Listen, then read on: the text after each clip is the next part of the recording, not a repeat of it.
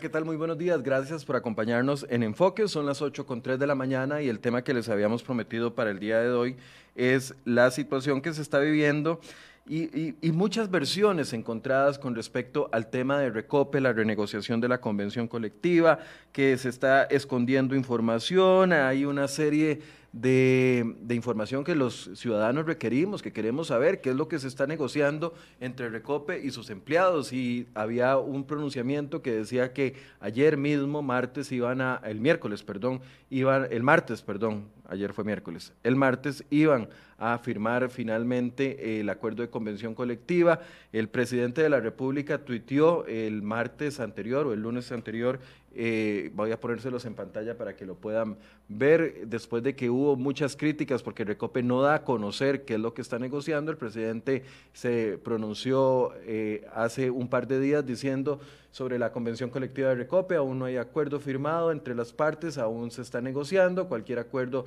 debe cumplir con la ley 9635, que es la ley de fortalecimiento de las finanzas públicas, lo que se acuerde debe hacerse público cuanto antes. Eso lo publicó hace tres días. En ese momento no se había firmado el acuerdo. Ayer ya nos dimos cuenta de que el acuerdo se firmó y al presidente lo tienen en visto. Recope lo dejó en visto ahí, doble check, lo dejó en visto, no ha publicado absolutamente nada. Ayer insistimos y más bien Recope reaccionó molesto contra la prensa diciendo que no va a, a publicar información solo por presiones de los medios de comunicación. Bueno, Recope, a ver, no son presiones de los medios de comunicación son informaciones de interés público que son requeridas por los ciudadanos y que necesitamos conocerlas. Y solo dos datos para recordarles a la gente de Recope, ¿verdad? Porque pareciera que a veces se les olvida y piensan de que su dinero o que, el dinero que paga sus salarios, no sé, sale del aire, crece en las plantas, viene dentro de la gasolina, no sé qué se les ocurre a ellos. Pero la convención colectiva de Recope el año anterior nos costó 19 mil millones de colones a los ciudadanos. Eso solo por los temas colectivos que se agregan en, dentro de la convención. No están incluidos ahí los salarios que ya reciben por ley, cumpliendo absolutamente con todos los mecanismos de ley que establecen y la seguridad jurídica que da para los trabajadores en públicos y privados. No, 19 mil millones de colones más a sus salarios se repartieron vía convención colectiva en Recope el año anterior. Más aún, otra nota que publicábamos el día de ayer, cada vez que usted va a llenar el carro de, su, de, combustible, usted podrá meter, no sé, 15, 20, 30 litros de gasolina, dependiendo del tipo de carro que tenga. Por cada litro que usted le pone al carro, tres de esos colones que usted le salen ahí, que paga ahí, tres de esos colones financian la convención colectiva de Recope. Es decir, Recope está obligado a la transparencia porque sus salarios y sus beneficios adicionales en convención colectiva las pagamos usted y, las, y la pago yo. Entonces, este secretismo que ha habido eh, en los últimos días es inaceptable. Bueno, hay algunos que dicen, no, es que estamos cumpliendo, o ellos mismos han dicho en un comunicado de prensa, estamos cumpliendo con eh, un voto de la sala constitucional que nos obliga a mantener secretismo. Pero a ver, Independientemente de lo que diga la sala constitucional o no, si Recope estuviera completamente seguro de que negoció esa convención colectiva a la baja, que está generándole ahorros a los ciudadanos, que eliminó todas las gollerías que existen dentro de esa convención colectiva, hubiese sido el primer interesado en publicar la información. El simple hecho de esconderla es una señal muy clara de que ahí se siguen dando privilegios que no deberían de ser, o privilegios que no recibimos el resto de los ciudadanos. Y para eso, un ejemplo. En la portada de cereoy.com les traemos una nota hoy. Solo 600 millones, 600 millones de colones están dedicados, de esos 19 mil que nos cuesta la convención colectiva, 600 millones están dedicados a pagarle el salario completo a los trabajadores cuando se incapacitan. Y usted dirá, bueno, qué bien, se incapacitan, están enfermos, no, tienen, no, no, no deberían de recibir menos salario. Bueno, pero es que eso debería ser o para todos o para nadie. Y en el país no funciona aquí. Todos sabemos de que cuando uno se incapacita por diferentes situaciones, a partir del tercer día le pagarán a uno el 60% del salario y uno tiene que asumir esa reducción debido al tema de la enfermedad en Recope. Hay otros, otros temas que vamos a conversar hoy que están incluidos en la convención anterior. No podemos hablar de la que está ahorita negociándose porque Recope dejó en visto al presidente de la República y no le da la gana publicar la información que se financia con impuestos que usted y yo pagamos. ¿Cómo está la situación? Bueno, invitamos a dos abogados, invitamos a tres abogados el día de hoy para poder entender eh, la situación. Dos de ellos aceptaron la invitación. Se encuentra conmigo eh, Paola abogada laboralista, que nos ha acompañado en otras ocasiones, y don Esteban Alfaro, abogado constitucionalista, porque esto tiene tintes de estas dos especialidades y queremos entenderlas muy bien por parte de la explicación que ellos nos van a dar. Eh, invitaríamos con muchísimo gusto a don Alejandro de Recope, pero desde la última vez que vino a este estudio, eh, hablar, ¿se acuerdan? De la gasolina con etanol y que tuvimos un intercambio y que, y que después se les vino abajo el proyecto y que no lo han podido restablecer tres años después, porque eso fue el inicio de la administración. Desde ese momento, don Alejandro no nos da entrevista, lastimosamente. Entonces, eh, seguiremos esperando a que los funcionarios públicos también cumplan con ese otro deber, que es la rendición de cuentas. Le doy los buenos días a Paola y a Esteban. Paola, buenos días, gracias por acompañarnos. Muy buenos días, Michael. Buenos días, Esteban. Muchísimas gracias por, la invitación, Michael, y un tema bien interesante, bien importante para discutir. Esteban, buenos días. Buenos días, Michael. Buenos días, Michael, Paola y todos los que nos están viendo. Muy contento de estar aquí con todos ustedes. Tal vez, tal vez empecemos dando el contexto de lo que ha sucedido en los últimos días. Es normal que cada tiempo, que cada varios años se renegocien las convenciones colectivas en un proceso que ya está establecido, por así decirse. Empieza eh, cuando alguna de las dos partes no está de acuerdo, hace un procedimiento que se llama denuncia de la convención colectiva y ahí se abre un espacio de negociación. Tal vez, Paola, para entender por qué se renegocian las convenciones colectivas, explíquenos cuál es el proceso voy a empezar, Michael, por hacer, por hacer una explicación de lo que significa la denuncia de la convención colectiva y luego quiero hacer un comentario respecto al tema específicamente en el sector público, porque tenemos que tener presente que con la aprobación de la reforma procesal laboral se incorporó un eh, capítulo específico, artículos en el Código de Trabajo específicos para la negociación de convenciones colectivas en el sector público. Pero iniciando con el término de la denuncia, la denuncia es em, el mecanismo que está establecido en el artículo 58 del Código de Trabajo para que la parte que no quiera que, la, que haya una eh, prórroga automática de la convención colectiva, le informe o le notifique con un mes de anticipación a la otra parte su intención de que la convención llegue a su final. Hay que tener presente que las convenciones colectivas no son por tiempo indefinido. Esa negociación que se hace entre las partes tiene un plazo establecido por ley, que tanto para el sector privado como para el sector público, la vigencia va de uno hasta tres años.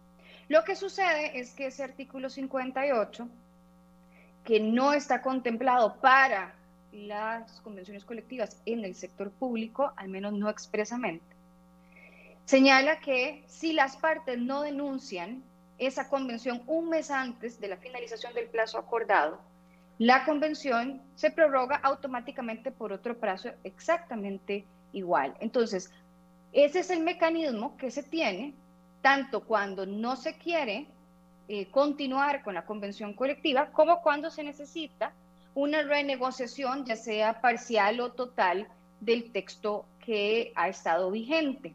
Entonces, para yo poder renegociar una convención, para ajustarlo a los términos y las necesidades actuales o a las posibilidades reales, entonces tengo que denunciarla y esa denuncia no solamente es una comunicación por escrito a la otra parte, sino que también tengo que dar aviso al Departamento de Relaciones de Trabajo del Ministerio. Y esa es, ese es el mecanismo para poder entonces hacer modificaciones o bien para que la convención colectiva llegue al término que inicialmente las partes pactamos, porque cuando yo formalizo una convención colectiva, yo de, entrada sé que esa convención no es, eh, no es indefinida, tiene un plazo y el plazo incluso está dentro del texto que se acuerda. Ahora, Con el tema de, de, la convención colectiva en el sector público, yo creo que sí hay que hacer énfasis en que a partir de la modificación al Código de Trabajo, en es, eh, cuando se indicó cuál era la, eh, la vigencia de las convenciones colectivas en el sector público, se dijo que iba a ser de uno a tres años, pero en los artículos específicamente establecidos en, en el Código de Trabajo para la Convención Colectiva del Sector Público no se habla de una posibilidad de una prórroga automática. Es más, ni siquiera se menciona el instituto de la denuncia. Y por lo tanto yo creo que hay un vacío importante porque creo que no es posible equiparar en su totalidad las reglas y las normas de la convención colectiva entre sujetos de derecho privado con la convención colectiva en el sector público. Y creo que ahí hay un, un espacio muy importante para discutir. Ahora, Paola, cuando se dice denuncia, eh, se denuncia una convención colectiva, uno tendería a pensar, mira, encontraron algo que no está regular o algo abusivo y entonces se va a quitar.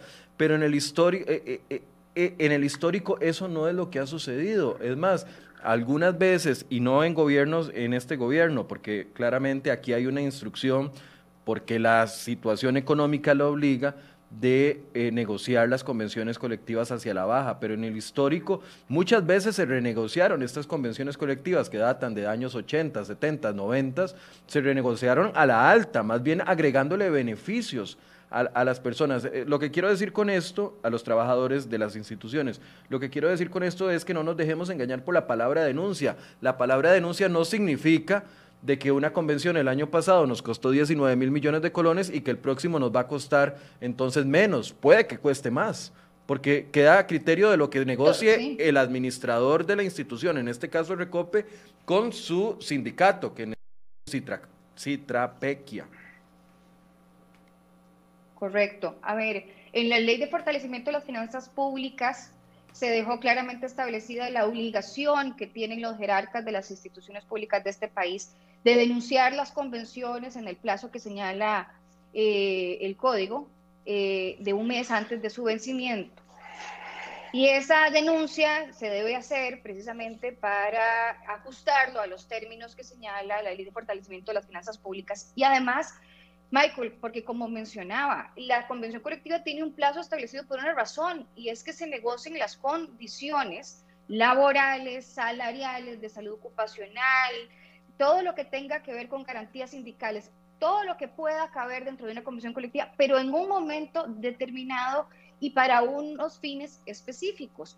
Lo que pasa es que lo que podamos negociar en este momento, por ejemplo, para estímulos salariales, no lo podemos mantener de manera indefinida y menos en administración pública porque las condiciones y las posibilidades económicas del país no son siempre las mismas y en este momento más estamos en una situación bastante precaria. Entonces, lo que ha sucedido es que por años las convenciones colectivas o no, o no se denunciaban y se daban prórrogas automáticas como que si fuera un contrato por tiempo indefinido. O bien que no renegoció para renegociarlas a la alza. Hubo un montón de, de, administraciones que no renegociaron convenciones colectivas. De hecho, este tema se puso de moda por ahí de 2010, 2011 me acuerdo en la, en la, administración de doña Laura, pero antes de eso las renegociaciones no eran tampoco eh, pan de cada día. Es más, nosotros los periodistas y los ciudadanos que nos acompañan, muchos ni siquiera le prestábamos atención a eso porque no conocíamos cuánto nos cuesta como ciudadanos pagar esas convenciones colectivas.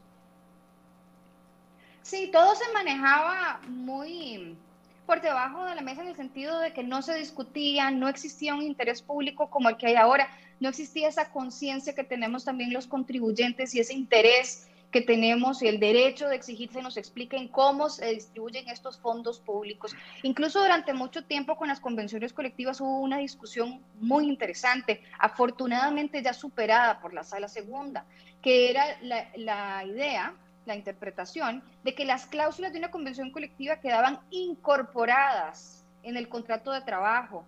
Por lo tanto, no se podía renegociar menos de lo que ya estaba. Es decir, eh, había una interpretación que prácticamente le daba el carácter de indefinido a algo que tiene un plazo específico. Entonces, daba como una ultraactividad de, de las convenciones colectivas. Esto ya se superó por parte de la sala segunda, afortunadamente, y entonces se ha dicho que pueden existir cláusulas de extensión. ¿Esto qué significa? Que si la convención colectiva llegó a su final, se denunció y se está renegociando. Mientras las partes mantengan la negociación del nuevo texto, la convención anterior denunciada se mantiene para no dejar un vacío legal. Lo que pasa es que durante mucho tiempo, si usted y yo teníamos una convención colectiva, decíamos, bueno, la denunciamos, la convención pasada se mantiene vigente por esas cláusulas de extensión, pero y pasaban 10 años y nunca teníamos una nueva convención colectiva. Entonces, básicamente era una forma distinta de lograr lo mismo, que era mantener la convención colectiva invariable. Ok, antes de darle la palabra a Esteban para que pueda hacernos una introducción desde el punto de vista constitucional, eh, ese proceso de denuncia abre la negociación entre las partes. Esa negociación es secreta, entonces, es solo entre Recope como patrono en este caso, el ejemplo es Recope, pero sabemos que existen en otras instituciones. Ahorita el caso que nos trae Recope. Recope como patrono y el sindicato. Nada más esas dos partes, nadie más se puede meter. Las partes que negocian la convención colectiva, de acuerdo con el Código de Trabajo, son, eh, hay, hay dos delegaciones, la delegación sindical, que tiene que estar representada por el sindicato que tenga eh, mayor número de afiliados. Hay, unas, hay determinadas reglas para definir cuál es el sindicato que tiene mayor legitimación y aparte de eso, o representatividad, y aparte de eso, la institución tiene que nombrar una delegación patronal eh, para que tenga el poder de negociar el proyecto que inicialmente el sindicato interesado tuvo que haber presentado. Entonces, las partes que negocian son la parte sindical y la parte patronal a través de esta delegación. Esto luego tiene que someterse a conocimiento y aprobación para su validez y eficacia del máximo órgano de, administración jerárquico, en este caso, por ejemplo, la junta directiva. Lo que pasa, y tal vez Esteban nos pueda explicar esto con mayor detalle, es que tiene que haber, o sea, tiene que aclararse que no es que como ciudadanos vamos a entrar a negociar, a sentarnos en la mesa negocial, de qué cláusulas se quitan y qué cláusulas se ponen. Es que de acuerdo con el interés público en el manejo, en el correcto manejo de los fondos, y sabiendo que al final lo que se pacte saldrá del bolsillo de cada uno de los, de los costarricenses a través de la tarifa que se paga por el combustible, pues entonces que se tiene que explicar qué se está negociando, cuál es el paquete de cláusulas que se están negociando, cómo se están manejando, cuáles son las expectativas, cuáles son los cambios, sin entrar a un aspecto que pueda eventualmente eh, poner en riesgo la negociación, pero eso no significa que tenga que haber un secretismo sobre la totalidad. Eso antes de firmarse, eso durante la negociación. Otra cosa es una vez que ya esté firmada. Otra Y que esté en proceso de homologación. Ok, ahí quiero hacer una pausa. Dice don Wilber, voy a saludar a algunas de las personas. Víctor Brenes, que nos acompaña hoy, Randall, eh, Randall S.A., Eugenia Chacón, Larry Nelson, eh, Katia Vargas, gracias por acompañarnos. Tony Cubero, lo vi por ahí. Eh, todos los que nos acompañan todas las mañanas doña Julieta Cavalini, Rodrigo Jiménez. Gracias por acompañarnos. Vean, don Wilber nos pone, Wilber Villegas nos pone un mensaje. Aquí estamos discutiendo y conversando abiertamente todos. Y don Wilber nos dice, hablan de la convención colectiva de Recope y solo los que trabajamos allí sabemos que la convención eliminó todo lo que ya no queda, todo, y ya no queda nada. Y no sé a quién le darán los incentivos, porque yo como trabajador a mí no me queda, ya me los quitaron, dice don Wilber, que dice que trabaja en Recope. Hasta la soda, todos tenemos que llevar ahora nuestra comida.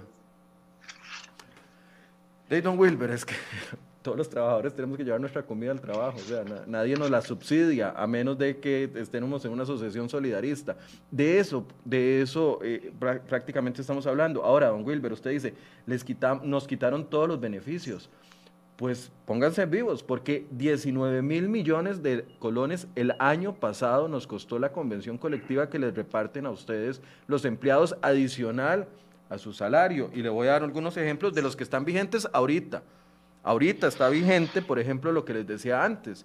600 millones reservados para pagarle a los empleados el, salario completo en caso de que se incapaciten, cosa que no sucede en el sector eh, público privado, perdón. Por ejemplo, don Wilber, 41 millones de colones para cumplir con todos los acuerdos de convención colectiva referentes a comprarles a ustedes como empleados medicamentos que la caja del Seguro Social no da. Dígame dónde más sucede eso. No sé. 50 mil a 70 mil colones mensuales para subsidiarle las guarderías de los niños de los empleados. De eso estamos hablando. Esos poquitos, 50 millones por aquí, 600 millones por acá, 60 eh, millones por acá, suman 19 mil millones de colones en la convención que hoy, 3 de febrero, está vigente. Por eso estamos hablando de eso. Y de esos 19 mil millones salen de dónde? De tres colones que yo doy cada vez que voy a poner gasolina por cada litro de gasolina para pagárselos a usted. Se los estamos dando. De eso es lo que estamos hablando. Ahora sí, Esteban, ya, perdón, quería hacerle esa aclaración a don Wilber que, que dice que no, no ve dónde están los beneficios. Bueno, revise bien la boleta porque debe de tenerlos porque se gastaron. El año pasado se gastaron. A septiembre se habían gastado 13 mil millones y a diciembre ya se habían gastado el resto del presupuesto. Esteban, mucho de, lo, de las dudas surgen a raíz de que Recope dijo el lunes, mañana firmamos la convención colectiva, pero no vamos a dar a conocer los detalles hasta dentro de tres meses cuando la homologue el Ministerio de Trabajo. ¿Qué es esa parte del proceso? Gracias, Michael. Vamos a ver, aquí hay una serie de temas que son importantes ir tocando para que la idea quede concatenada y clara. Primero tenemos esa manifestación de Recope en cuanto a la imposibilidad, digan ellos, de dar a conocer aspectos de este, de este tema, de la convención colectiva, la negociación de la nueva convención colectiva. También tenemos un comunicado por ahí que yo ya no sé si está vigente o no, o sea, ha sido muy variable todo esto del Ministerio de Trabajo, que decía en su momento que tendrán acceso a la convención firmada este, sus representantes y cualquier abogado fundamentados en el 202 de la Ley General. Entonces, vamos a ir por partes. Yo sí creo importante hacer una división, un, un parteaguas en el antes y el después de la firma de la, nueva convención. Entonces, antes de la firma de la convención, yo no pretendo, y creo que los periodistas tampoco, y, la colectividad no pretenden ir a pedirle al presidente ejecutivo de Recope la, penúltima versión del domingo a las 3 de la tarde en un cafetín. Yo creo que eso no, no es lo que se pretende.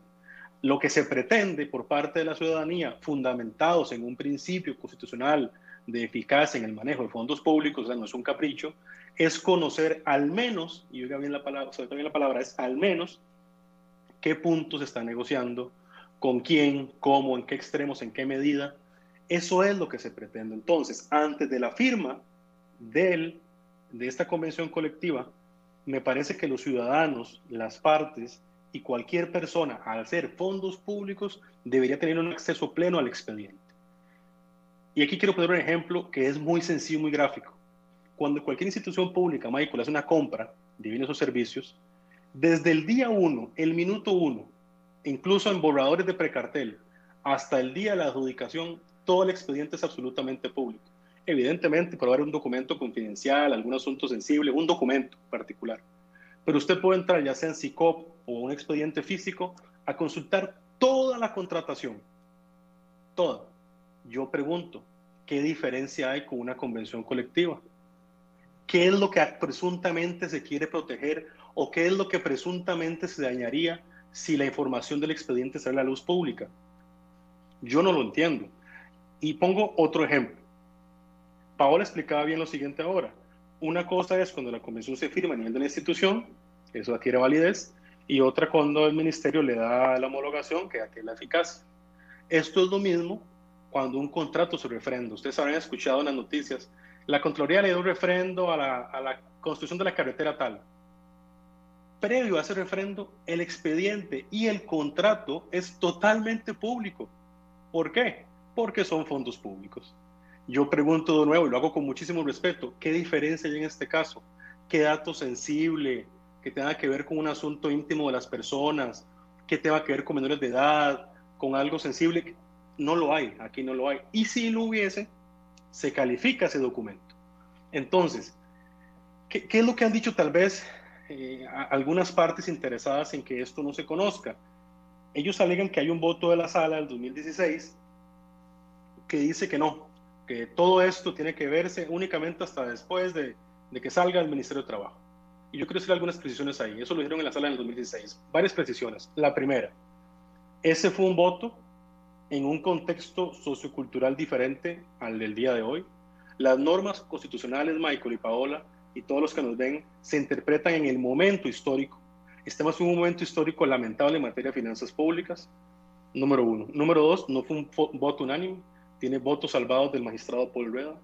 Número tres, la integración de la sala ha cambiado.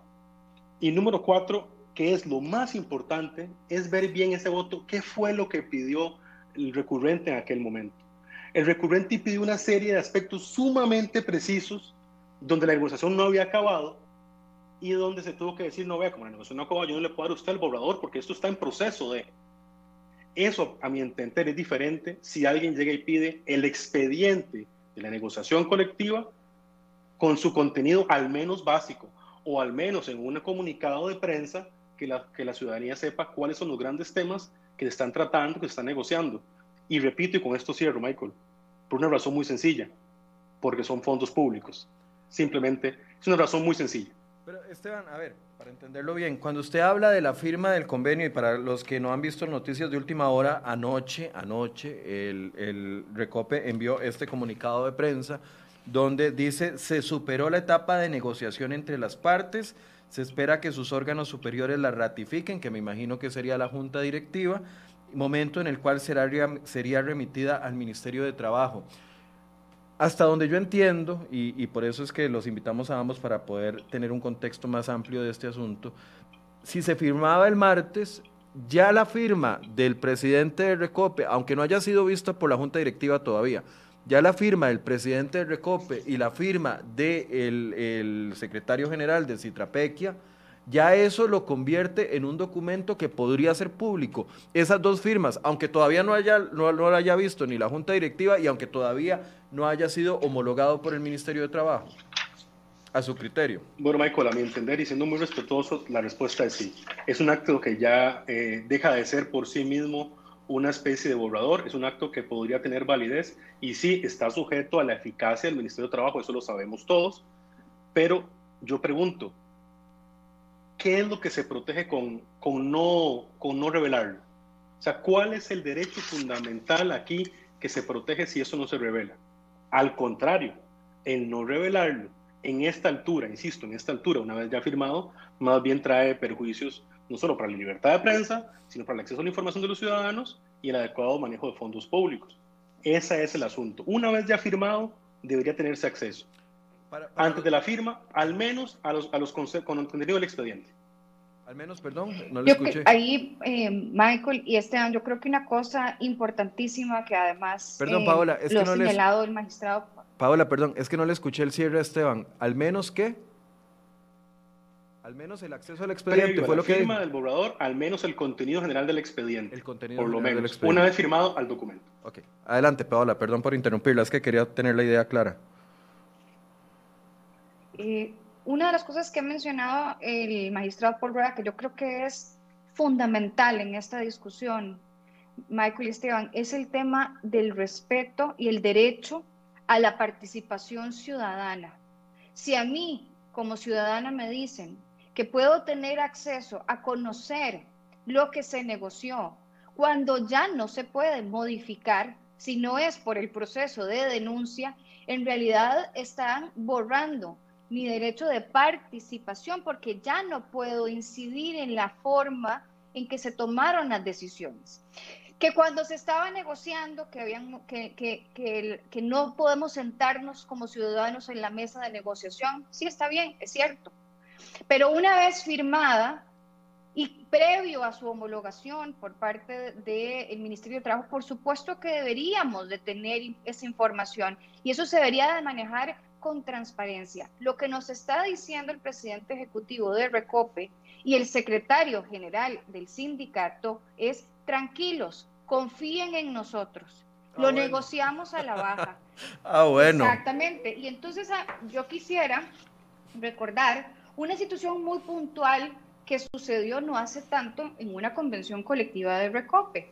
Recope tiene la particularidad de que tiene doble anualidad tiene la anualidad que está en la ley de salarios, administración pública, que ya la conocemos, y aparte tiene otra anualidad por años de servicio que va, son aumentos de salario realmente que va de un 4 a un 5% y se había negociado en el artículo 156 de la Convención Colectiva. Eso se declaró por la Sala Constitucional inconstitucional para los no profesionales de Recope que eran aproximadamente en ese momento el 70% de los funcionarios que trabajan para esta institución. En una, en una eh, acción de inconstitucionalidad en el año 2014 se dijo para los no profesionales no va porque se demostró que los no profesionales ganaban hasta un 20% más de lo que ganaban sus pares en el servicio civil. Entonces le dijo, esa norma, esa, esa otra anualidad de un 3 a un 5% para los no profesionales no va, es inconstitucional.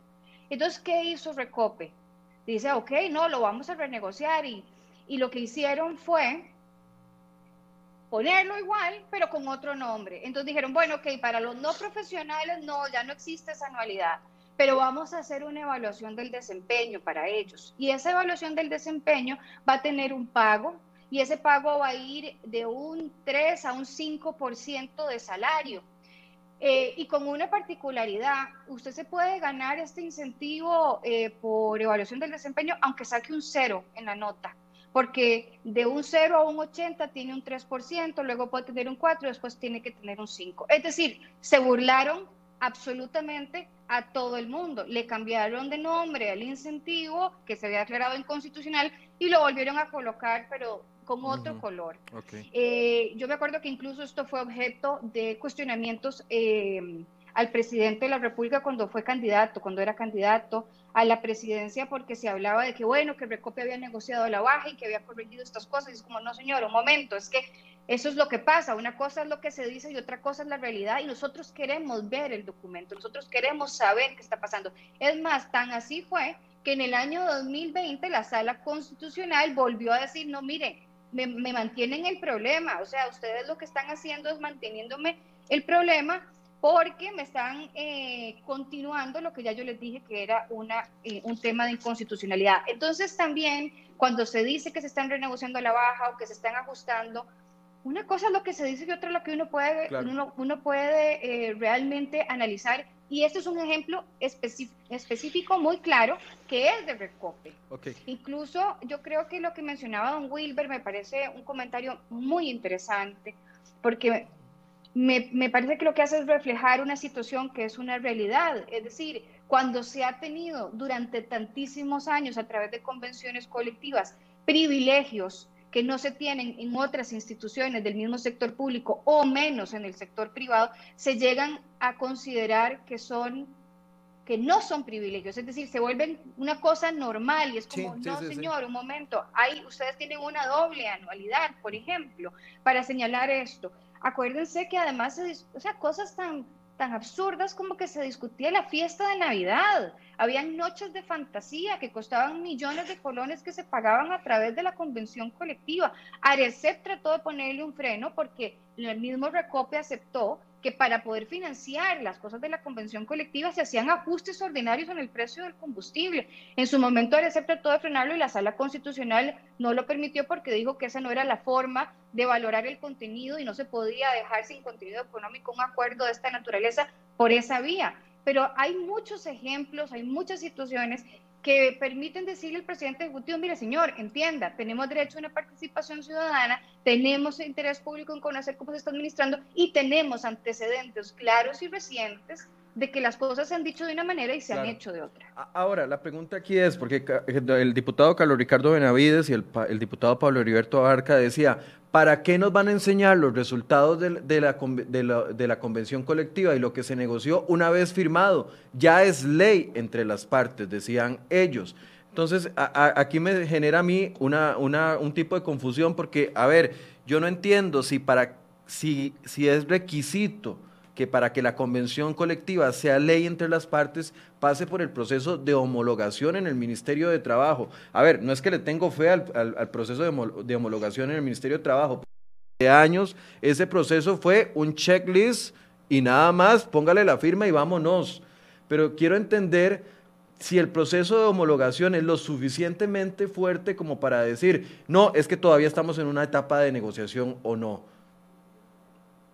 ¿Qué opinan ustedes, Esteban?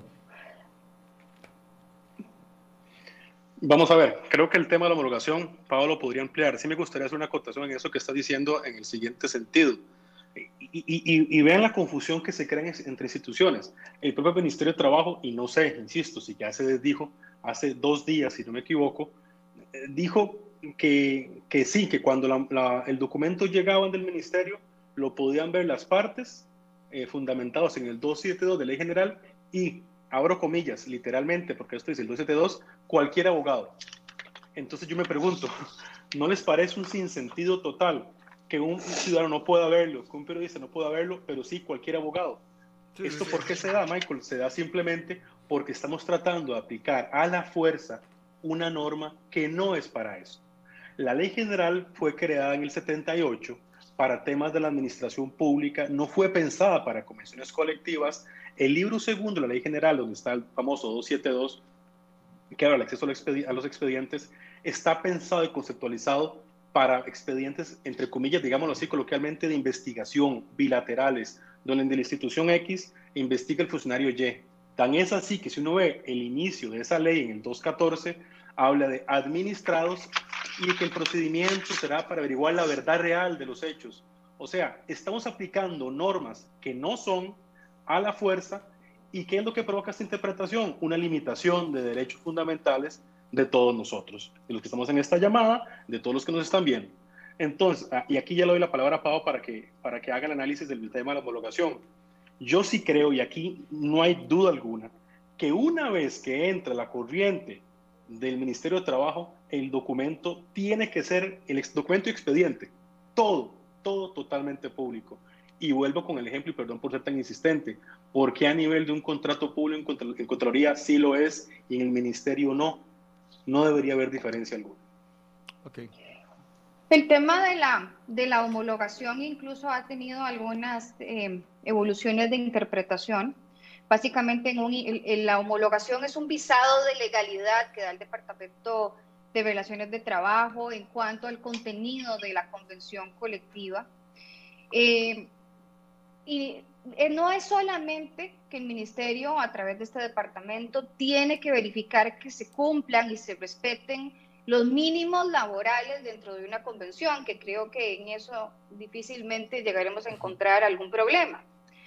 Pero además se ha señalado, y lo ha dicho la Procuraduría y la Sala Segunda, de que eh, eh, el Departamento de Relaciones de Trabajo del Ministerio tiene que identificar que además se cumpla con el bloque de legalidad y advertir los defectos que tienen que ser subsanados, que tienen que ser corregidos o que tienen que ser enmendados. Y es un requisito para que, es un elemento de eficacia para, eh, para la convención colectiva. Entonces, el Ministerio de Trabajo puede señalar aspectos que no vayan o que sean contradictorios o que se enfrenten con el bloque de legalidad que esté vigente. Ahora bien, por ejemplo, el tema clarísimo que además se puso en conocimiento eh, en, el, en, la convención colectiva reciente del MEP, donde se encontraron algunos aspectos negociados que podrían ir en contra de la ley de fortalecimiento de las finanzas públicas. Perdón, Paola. Hay un tema. Perdón ahí, una pausa. Y, y, en la convención colectiva del MEP no sucedió lo que, estaba,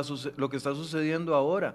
De hecho, cuando conocimos los detalles de la convención colectiva, que también traía goles, la convención colectiva del MEP, cuando conocimos esos detalles, todavía no había sido homologada por el Ministerio de Trabajo. Es decir, cuando conocimos lo que estaba pasando en la convención colectiva, estábamos en el mismo proceso que estamos ahorita. ¿Y por qué antes sí se pudo y ahora no? Esa es esa es la gran pregunta y creo que también el ministerio ha ido y ha venido un poco en sus criterios y ahora, eh, hasta donde tengo conocimiento, se, se amparó o se basó en el, en el, en el voto que nos explicaba. 2016. Exactamente, que nos explicaba Esteban, y, eh, pero bueno, no lo aplicó en el caso del MEP. Y yo coincido, ¿para qué quiero, o sea, de qué me sirve a mí saber que lo que se negoció cuando ya no se puede modificar. Es más, a partir de que se hizo, de, se hizo pública la convención en el proceso de homologación del Ministerio de Trabajo, se hizo presión en cuanto a cosas que eran ilegales y que podían estar rozando con la ley de fortalecimiento de las finanzas públicas y la convención se echó para atrás para volverla a negociar. Eso es parte de la transparencia, eso es parte del principio democrático de un Estado de Derecho, del interés público en el manejo de los fondos que, que son propiedad de todos. Entonces resulta ser realmente muy eh, angustiante el que se permita que eso se maneje por debajo de la mesa. Y a mí me, en el fondo, Esteban y, Michael, me alegra que esto esté pasando, me alegra que tengamos esta discusión, porque creo que después de esto tiene que existir un antes y un después y esto se tiene que aclarar. Máxime que estamos discutiendo las, modificaciones a la convención colectiva o los límites a la convención colectiva en el texto del proyecto de empleo público, que es parte de los compromisos con el Fondo Monetario Internacional y que tiene además el gobierno puesto ahí como una de las prioridades para efectos también de eh, mejorar y llevar un equilibrio en el tema salarial. Entonces, ¿qué dice que se está discutiendo esto? Porque, porque nos está, o sea, estamos prestándole mucha atención al tema de las convenciones colectivas, pero entonces también tenemos que saber si es que lo, lo, tenemos que aceptar bajo este nivel de oscurantismo y de secretismo y simplemente rogar eh, al cielo de que las autoridades hagan las cosas como dicen que las hacen sin poder nosotros verificar que así sea hasta que ya es muy tarde. Sí, eh, a ver. Michael. Sí, tengo una pregunta para usted, Esteban, pero adelante. No, no, que, me parece que Paola toca un punto importante que a veces se nos, se, nos, va de vista. Vamos a ver, evidentemente a nivel nacional y en cualquier país existen mecanismos de control formal, contratos de la administración, contratos, convenciones colectivas. Alguien podría decir, no, mira, si, si no te parece la convención, impugnas en tal, en tal vía jurisdiccional Sí, claro, eso es cierto y gracias a Dios se tiene, muy bien, perfecto. Pero la propia sala y la Comisión Interamericana de Derechos Humanos en reiteradas ocasiones ha establecido que la libertad de prensa es un mecanismo también de manera informal de actos de la administración. ¿Cuántas cosas no nos hemos dado cuenta por prensa que no están bien manejadas? Y este es un tema que podría ser, no lo puedo afirmar, que podría haber sacado, sacado mucho provecho y al no tener acceso a la documentación, a los acuerdos o al menos de forma general de qué es lo que se está negociando, se impide este acceso y el principio democrático tambalea. Sí, eh, Olman Brenner dice, pero ¿qué espera el presidente para meter la mano ahí? Bueno, de lleva tres días de que lo dejaron en visto. Recope simple y sencillamente lo ignoró. Esteban, hay una pregunta que hace una página que se denomina Sin pelos en la lengua y le hace una pregunta a usted. ¿Cuál es el objetivo de una convención colectiva que regula el artículo que regula el artículo 62 de la Constitución Política? Tengo entendido que es para mejorar las condiciones mínimas de la relación laboral. Si no se mejoran esas condiciones mínimas, ¿qué sentido tiene el numeral 62 de eh, la Constitución? Excelente comentario, Michael, y pregunta. Vamos a ver. Eh, aquí hoy me parece que no hemos hablado de la procedencia o no de comisiones colectivas. Creo que nadie lo ha cuestionado. Yo no lo estoy cuestionando, me parece que Paula tampoco. Somos conscientes totalmente de que es un derecho que está en la constitución política. Habrán discusiones de que se aplica plenamente o no para funcionarios públicos. Eso es otra discusión en un solo programa aparte. Pero dejando ese paréntesis, este, lo cierto del caso es que sí, evidentemente una convención puede traer mejoras en el tanto y cuanto no sean desproporcionadas ni impliquen una afectación a los fondos públicos, en especial en un momento de una crisis fiscal como la que vivimos. Entonces, una cosa es que usted le dé un beneficio a un trabajador de determinada forma y otra cosa es que el beneficio sea desproporcionado y sin contenido presupuestario. Entonces, creo que no hay que confundir las cosas, pero me parece súper valiosa la pregunta porque nadie ha dicho aquí, yo, yo por lo menos hablo por mí, no, mira, las convenciones no deberían existir eh, totalmente, tal, no, no, yo no, no, no, pienso así. Puede traer algunos beneficios, claro que sí, pero que sean proporcionados. ¿Y qué quiere decir que sea proporcionado, Michael? Que no sean discriminatorios, que no impliquen una afectación a terceros, como por ejemplo lo que usted está diciendo en cuanto que son tres colones por cada vez político de gasolina que yo pongo gasolina al carro. Entonces ahí es donde esa convención se empieza a caer. Entonces hay que tratar de separar los, los temas en cuanto al derecho y la proporcionalidad de ese derecho. Ok, sí, porque, a ver, yo no estaría en desacuerdo de que, por ejemplo, a todos los trabajadores de este país, a todos, a todos, independientemente del sector público, sector privado, por supuesto que no estaría en desacuerdo de que a los que ganan menos de 700 mil colones les, les ayuden con un subsidio las empresas públicas y privadas para, para, para que cuiden sus chiquitos.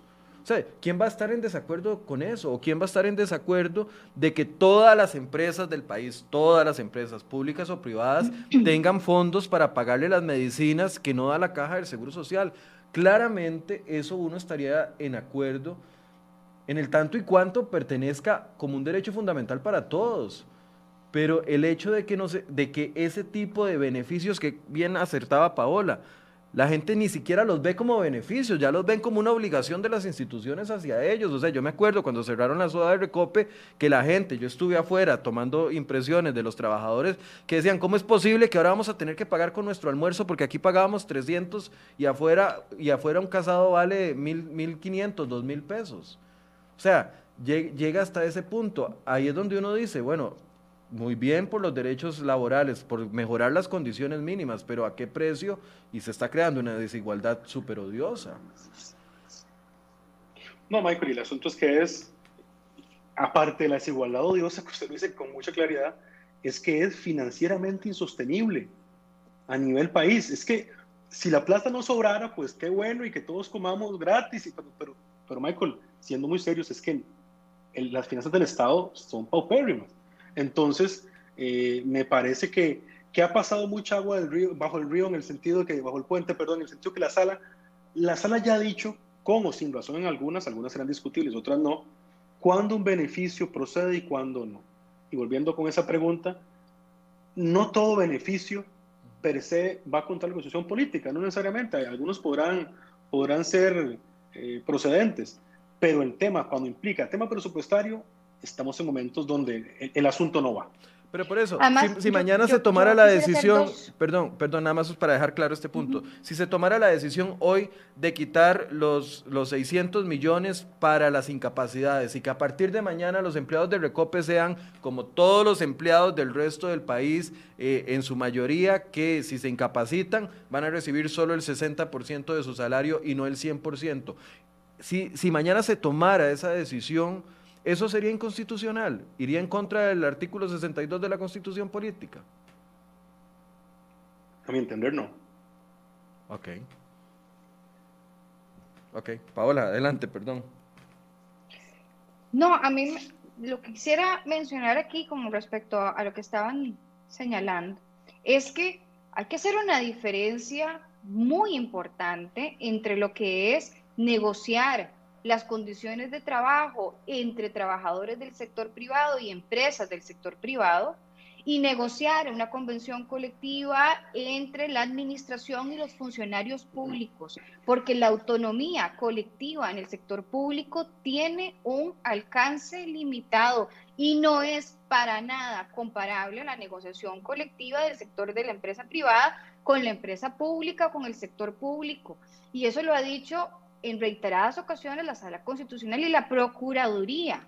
Entonces, también, por supuesto, que a uno le gustaría que todo el mundo tuviera cada vez mucho más derechos y mucho más beneficios, pero cuidado, si nosotros cargamos una empresa privada, por ejemplo, con unos altos costos laborales para poder dar absolutamente, por ejemplo, todo lo que tiene una convención colectiva, ¿cuántas de esas empresas privadas podrían subsistir? ¿Cuántas pueden asumir, aparte de los costos laborales actuales, esto otro adicional? Lo que pasa con el sector público es que si la plata no alcanza, pues subimos la gasolina.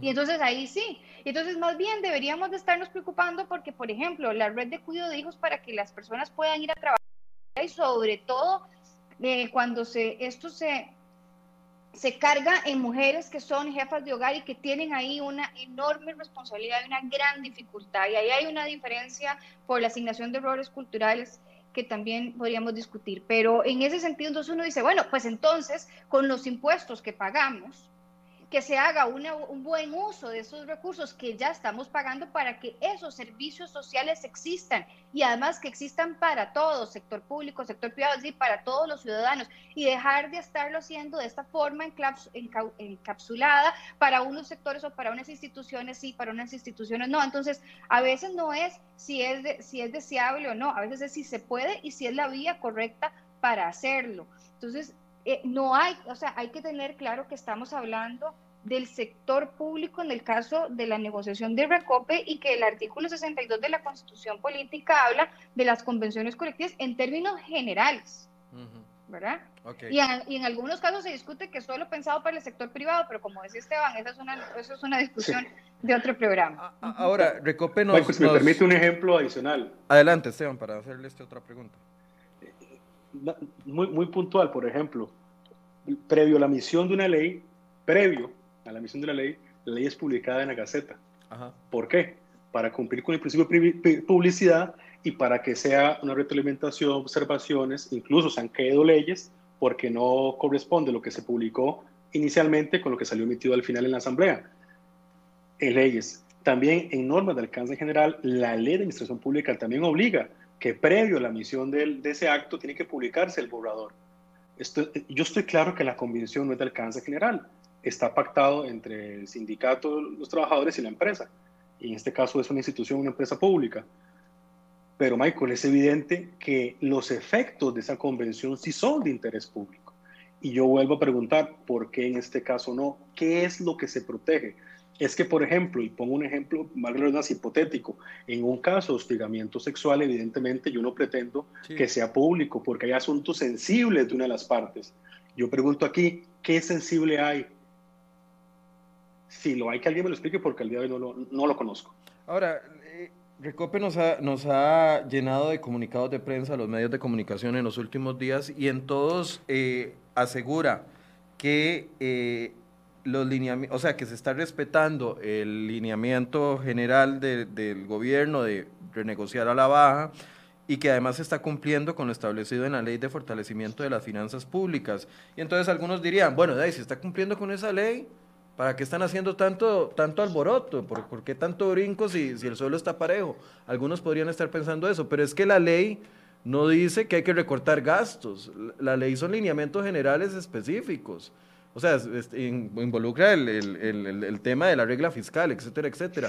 Pero, a ver, la ley de fortalecimiento no se mete a un detalle tan, tan amplio como para decir si existen sobresueldos por 19 mil millones, elimínelos y, y quédese solo con los, con los sueldos correctos. No, no, ¿Qué interpretación hacen ustedes de, de, ese estribillo que nos han recetado no solo el gobierno de la República, don Carlos lo veíamos en el, en el tweet y, y, lo vemos en los comunicados de Recope, de que están cumpliendo con lo que dice la ley de fortalecimiento de las finanzas públicas? Entonces ya, dejen, dejen de hacer berrinche.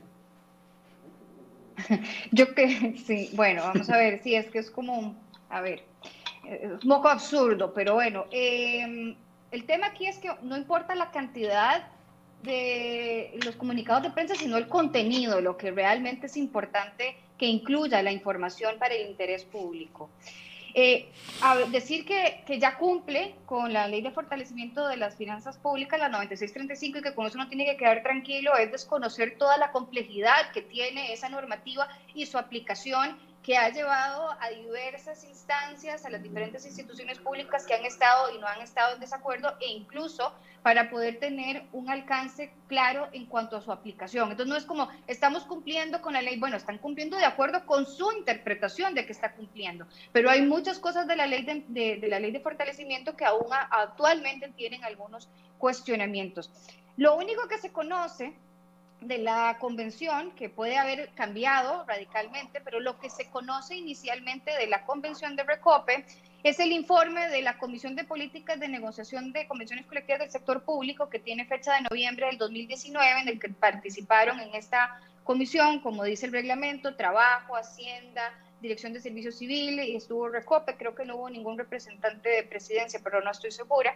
Y la cosa es que ahí hacen la comisión una serie de recomendaciones sobre el borrador de la convención que en su momento se le sometió para su consideración y dentro de los comentarios que hace la comisión en ese informe de noviembre del 2019, se señalan algunas preocupaciones en cuanto a la correcta aplicación de la ley de fortalecimiento de las finanzas públicas porque hay algunos eh, pagos que se hacen a los funcionarios de Recope que estaban porcentual, que tienen que pasar a nominal, pero la comisión ahí señala como, mire señores, esto mejor, lo mejor o revísese la redacción porque podría interpretarse de manera incorrecta. Incluso con la, ley, con la comisión colectiva del MEP se dijo que cumplía con la ley de fortalecimiento de las finanzas públicas y luego cuando se sometió para homologación, eso fue alguno de los aspectos que incluso se estuvo discutiendo. Por eso, Entonces, no podemos confiar en los políticos. Pero que nosotros lo tengamos que creer. Por eso es que no podemos confiar en los políticos. Perdón, pero es que para eso todos los días hay titulares en todos los medios de comunicación. No podemos confiar en los políticos. Papeles hablan. Es que ese es el punto. El estribillo puede ser muy fácil, pero lo que establece la ley de fortalecimiento de, las finanzas públicas son generalidades para todo el sector público. No se está metiendo a ver si en Recope le estamos dando 40, 40 millones de colones a alguien por A, B, C o D. Ese es, ese es mi punto. O si le vamos a pagar el sepelio en caso de fallecimiento, por ejemplo. Es que esa es la dificultad precisamente en, materia pública, Esa es la dificultad precisamente, que, que los fondos son de todos los costarricenses. Perdón la interrupción. No, no, bueno, y además, una cosa aquí que, a mí me parece que esto debería discutirse más. La asamblea de accionistas de Recope es el consejo de gobierno. Entonces, ¿qué? Eh, se está negociando esto y ni siquiera los accionistas, o sea, todas las acciones de, Recope pertenecen al Estado, la Asamblea de Accionistas es el Consejo de Gobierno, pues de señores, usted como accionista, pues exija que le revelen esta información, o que también el accionista se tiene que esperar hasta que ya esté homologado para conocer los alcances y ya no poder hacer absolutamente nada. Qué bueno que se puede llevar a la acción de inconstitucionalidad un poco lo que mencionaba Esteban, y cuánto tiempo pasa para que eso suceda, para que haya verdaderamente ya la sentencia en firme, y mientras tanto todos esos años se ha estado pagando. Lo importante es poder hacerlo como una medicina preventiva, es decir, que cuando la convención colectiva entre en vigencia y sea eficaz, pues entonces que ya no haya que hacerle modificaciones, incluso por un tema de la estabilidad de la convención colectiva como tal, que no haya que estarla llevando a la sala constitucional porque hay cláusulas que resultan ser irrazonables o desproporcionadas. Ok, para ir cerrando, ¿qué, qué panorama ven para los próximos días? Ya que anoche se firmó entre las partes ese procedimiento y Recope mantiene la, la posición de que lo dará a conocer hasta que sea homologada por el Ministerio de Trabajo, ya en ese momento ya no habría nada que hacer. Si hay un abuso, habría que ir a la sala cuarta a impugnar eh, alguno de los, de los artículos específicamente y ya como ciudadanos, los diputados, los, todos los demás, los que estamos fuera de, nada peor que estar fuera de la argolla, eh, los que estamos fuera de Recope, como interesados o como administradores, todos los demás tenemos que quedarnos callados según esta posición de Recope. ¿Qué prevén para estos próximos días? ¿Creen que eso se pueda sostener?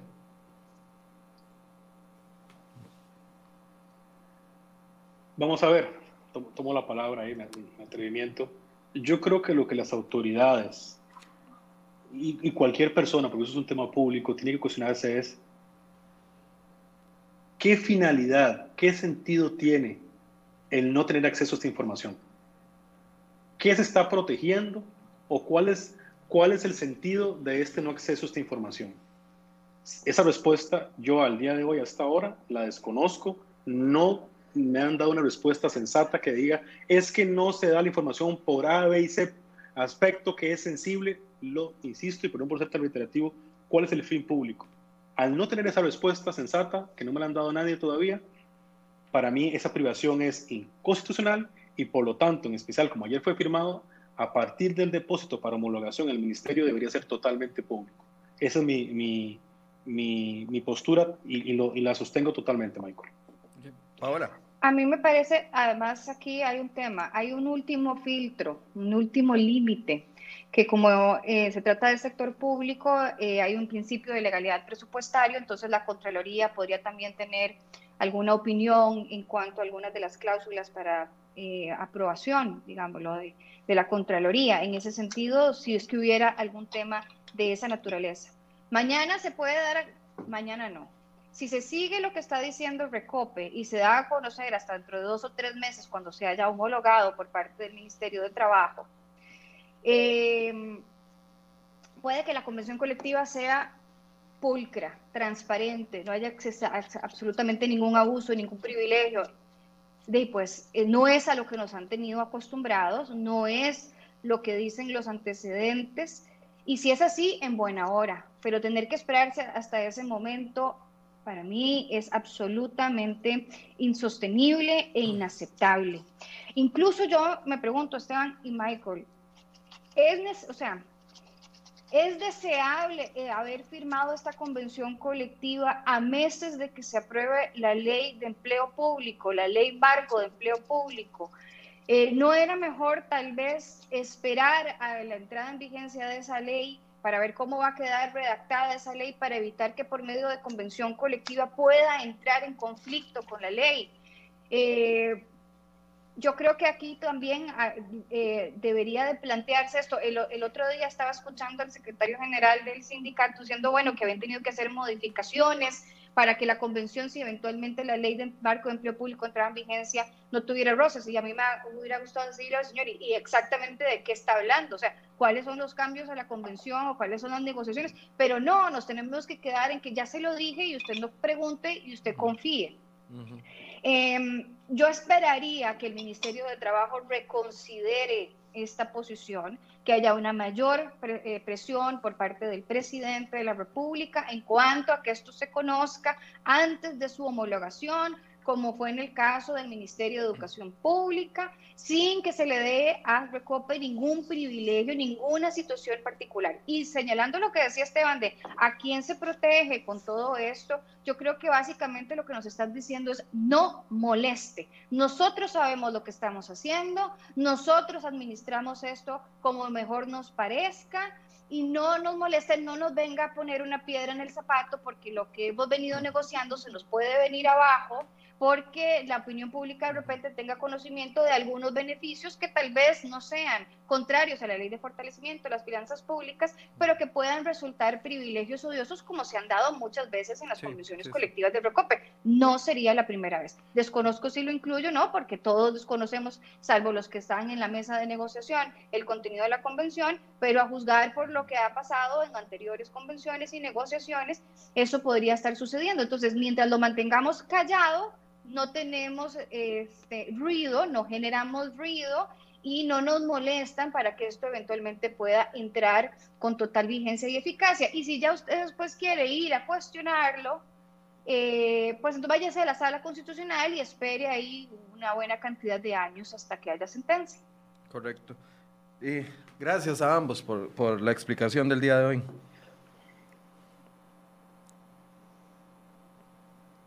Muchas gracias, Michael, por la invitación y eh, eh, seguiremos le dando seguimiento a esto, a ver qué, en qué termina, qué sucede y, y, esto va a marcar un, un, camino para las próximas convenciones que se vayan a negociar y creo que es algo que los diputados también deberían de tomar en consideración con el tema de negociación colectiva en, el, en la ley marco de empleo público que se estaría discutiendo próximamente. Gracias, Esteban. Con todo gusto, Michael. Un saludo a todos. Saludos a todos. Eh, bueno, creo que el, tema es claro, por supuesto que vamos a seguir invitando a laboralistas para poder hablar de esta situación e incluso lo que se está discutiendo en el marco de la ley de empleo público para eh, el, tema de, eh, el tema del futuro de las convenciones colectivas. Dice Claudio Arce, espero que este medio haga un programa similar sobre evasión e ilusión. O sea, revise. Hemos hecho, no uno, muchos. A, veces la gente lo que trata es simple y sencillamente desviar las discusiones, no sin pelos en la lengua, que esa página que está ahí, y claramente tiene una posición pro recope y pro privilegios de los empleados públicos. Está bien, cada, quien tiene derecho a tener sus posiciones, pero estamos en una crisis fiscal, estamos en medio de una negociación con el Fondo Monetario Internacional, nos van a duplicar el impuesto al salario que pagamos, van a poner a pagar a personas con salarios de 680 mil colones impuesto al salario. Nos van a meter dentro del tema de las casas de lujo un impuesto a algunas familias que tienen propiedades grandes pero viven en un rancho, como pasa mucho en Guanacaste, vaya a darse una vuelta, pasa mucho en las zonas rurales. Estamos en una crisis, el país está al punto de entrar en un default si no tomamos decisiones. Y Recope no puede sacrificar en una conciencia diciendo, mire, puchica, es que ya, ni, ya no refinamos, porque desde hace 10, 15 años no refinamos. Lo que hacemos es comprar combustible, somos una agencia de combustibles y hacemos el traslado de los combustibles. Eso es lo que hace Recope. Y no puede renunciar a sus privilegios con tal de mantener los trabajos. ¿Qué va a pasar cuando no haya para pagar salarios? ¿O qué creen? ¿Que van a meter demandas contra el Estado y van a ganar un montón de millones si una institución quiebra? Aprendan de Habdeba. Vean lo que le pasó a Habdeba. Aprendan del CNP. Si usted no se dado una vuelta por Sabana, vaya al edificio del CNP que queda aquí a 200 metros. Es un tugurio. No hay fondos. Las instituciones se convirtieron en agencias de trabajos para ciertos privilegiados y eso no puede seguir pasando. ¿Qué estamos esperando? ¿Tener un país en quiebra para aceptar de que, de que yo debería de pagar mi, mi almuerzo al precio de mercado y no subsidiado por los combustibles que pagan otros? O que lamentablemente si a mí se me muere un familiar hoy, yo tengo que asumir los costos de ese funeral. Yo como trabajador privado, pero en Recope no. Es muy lamentable la situación y sería ideal que todos tuviéramos ese tipo de beneficios eh, y los que compramos algún tipo de medicamento para nuestros familiares sería ideal que me lo pagara la empresa porque no los da la caja del Seguro Social. Ese es el mundo ideal, pero por favor despierten. Estamos en un país que tiene el segundo déficit fiscal más grave de Centroamérica, que ya además es una situación y una región completamente empobrecida. Ayer algunos aplaudían, ¿no? Estamos, está peor El Salvador que Costa Rica. O sea, ¿qué, ¿qué es ese tipo de pensamiento? Vamos directo al hueco y no hay acuerdos políticos para rescatarnos de eso. Las convenciones colectivas, ya lo dijo claramente Esteban, como abogado constitucionalista, y lo han repetido otros eh, reconocidos abogados constitucionalistas, como lo es don Rubén eh, Valle, como lo es don Fabián Bolio. Las convenciones colectivas no es un cheque en blanco que se les va a mantener para toda la vida. Por eso se han caído a pedazos desde que Otto Guevara y otros diputados comenzaron a, impugnar algunas de las normas, se les han caído a pedazos. ¿O no se acuerdan? Haddeba, que le pagaba a un montón de empleados, de sus 1.400 empleados, le pagaba como un 30%, un plus por trabajar en un tercer piso, cuando todas las instituciones, todos los edificios de Habdeba eran de dos plantas. Entonces crearon ese plus en algún momento para que los que se subían a las grúas, que sí tienen riesgo, tuvieran un incentivo más para trabajar y terminó repartido entre los que trabajan en la primera y la segunda planta de los edificios de Habdeba. Es que han desangrado con convenciones colectivas, han desangrado, desangrado los fondos públicos. Y ahora que estamos al borde del abismo económico, lo que quieren es que los ciudadanos asalariados, está bien, privados y públicos, sigamos pagando más impuestos para sostener esto. Por Dios, Hay que exigirle a los políticos que toda política que involucra fondos públicos tiene que publicarse. No es posible que Recope esté jugando con 19 mil o 18 mil millones de colones que salen de su bolsillo y del mío a escondiditas para mantener contentitos a sus empleaditos. No, no, no, señores.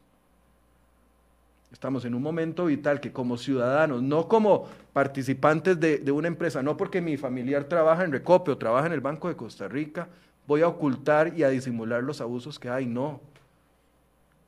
Como país tenemos una prioridad y es defender pilares de nuestro Estado de Derecho, educación, seguridad social, que ha sido vital en esta crisis de pandemia, acceso a un trabajo digno, hay más de medio millón de costarricenses que no tienen trabajo y algunos están defendiendo que no le compran los medicamentos que no da la caja.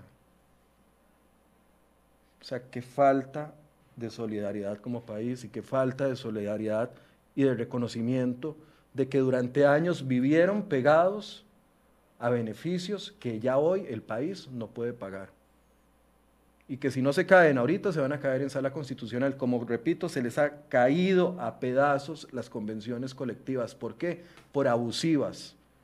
Y si hay alguien responsable de que los ciudadanos tengamos un mal concepto de las convenciones colectivas y que cada vez que alguien dice convención colectiva, los ciudadanos pensamos abusivos, son ustedes mismos que las han negociado y son ustedes mismos que las han mantenido como políticos para tener contentos a ciertos sectores.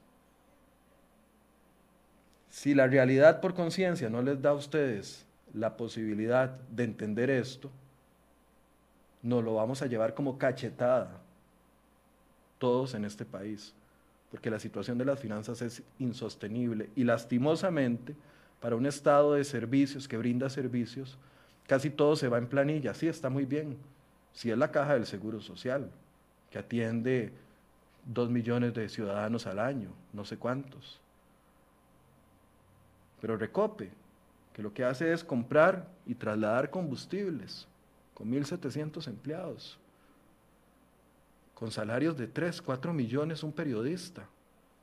Y se los digo porque lo sé.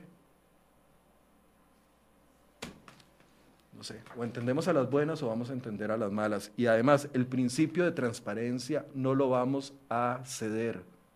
Los ciudadanos tenemos derecho a conocer todas las actuaciones que hacen los políticos, y me refiero a los políticos de gobierno, me refiero a los políticos sindicales, porque sí, los sindicalistas son políticos también. Tenemos todo el derecho a conocer todo lo que se, se negocie con los fondos que nosotros pagamos. Y esa es la realidad. ¿Les cae mal? Tómese un alcacelser o unos alandrios porque no nos importa. Esa es la realidad. En un país democrático, los que pagamos tenemos derecho a conocer hasta dónde se va el último colón de lo que pagamos. Vamos a seguir haciendo programas de esto, vamos a ver cómo evoluciona. La próxima semana vamos a abordar eh, este tema de nuevo y mañana vamos a hablar de pensiones. Vean, el, el programa de mañana es muy, muy importante. Hablando de crisis fiscal, la caja tiene tres opciones, discutiendo tres opciones de cómo modificar el sistema de pensiones del IBM. En todos nos va a afectar de alguna forma. O vamos a tener que pagar más cuotas a la caja, o vamos a tener que pensionarnos más tarde, es decir, más viejos, o vamos a tener que modificar y ceder en el monto que íbamos a recibir. O sea, el menú es horrible. Hay un menú que dice incluso que vamos a recibir 23% menos de pensión. Mañana vamos a explicar eso con un experto en materia y para que ustedes tengan, como les decía ayer, por lo menos una, una opinión informada. Si quieren berrear en redes sociales, por lo menos que tengan fundamentos para berrear en redes sociales. Y este es el ejercicio. Algunos dicen, Michael, pero es que no hacen nada. No es que no estamos haciendo nada. El ejercicio periodístico es esto. Traer expertos de diferentes opiniones y presentarlos a la opinión pública y que ustedes saquen sus propias conclusiones. Aquí estamos haciendo el trabajo. Eso es lo que hay. Gracias por su compañía. Muy buenos días.